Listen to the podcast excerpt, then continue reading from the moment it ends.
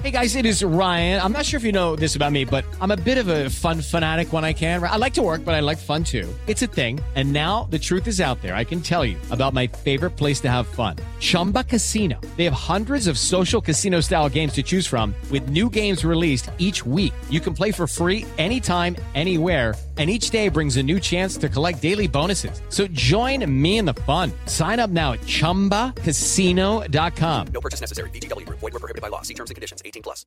¿Qué tal? Hoy es martes 15 de marzo del 2022 y esta es información que sirve. Varios estados de la República Mexicana, varias ciudades importantes, Mexicali, Tijuana, eh, Tepic, Monterrey, Chetumal, Hermosillo, Reynosa, Tampico, Veracruz y también en Guadalajara se ha disparado el precio de la tortilla. Y sí, tiene que ver el conflicto en Europa también.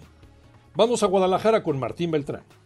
2021 terminó con el kilo de tortilla a 16 pesos aquí en la zona metropolitana de Guadalajara. Después subió a 18. A partir de esta semana el kilo de tortilla cuesta 22 pesos en la zona metropolitana Tapatía. Los productores de la masa y la tortilla tienen una explicación. El panorama COVID en México. Toño Morales.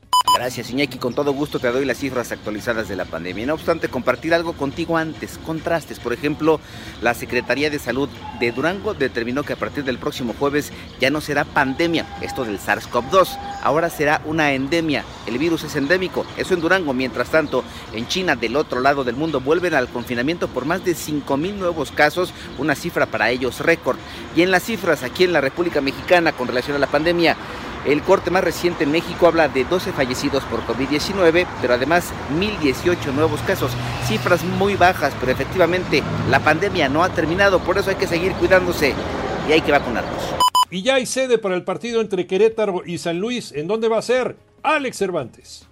Efectivamente, Iñaki, la Federación Mexicana de Fútbol ya dio a conocer que el partido correspondiente a la jornada de este fin de semana, la fecha número 11, entre Querétaro y Atlético San Luis, se llevará a cabo en el Morelos de Morelia, Michoacán y será puerta cerrada este jueves 17 de marzo. Por cierto, esta noche en partido pendiente de la jornada 5, Monterrey recibe a Bravos de Juárez. Escúchanos de lunes a viernes de 6 a 10 de la mañana por 88.9 Noticias, información que sirve por tu estación favorita de Grupo Asir y por iHeart Radio.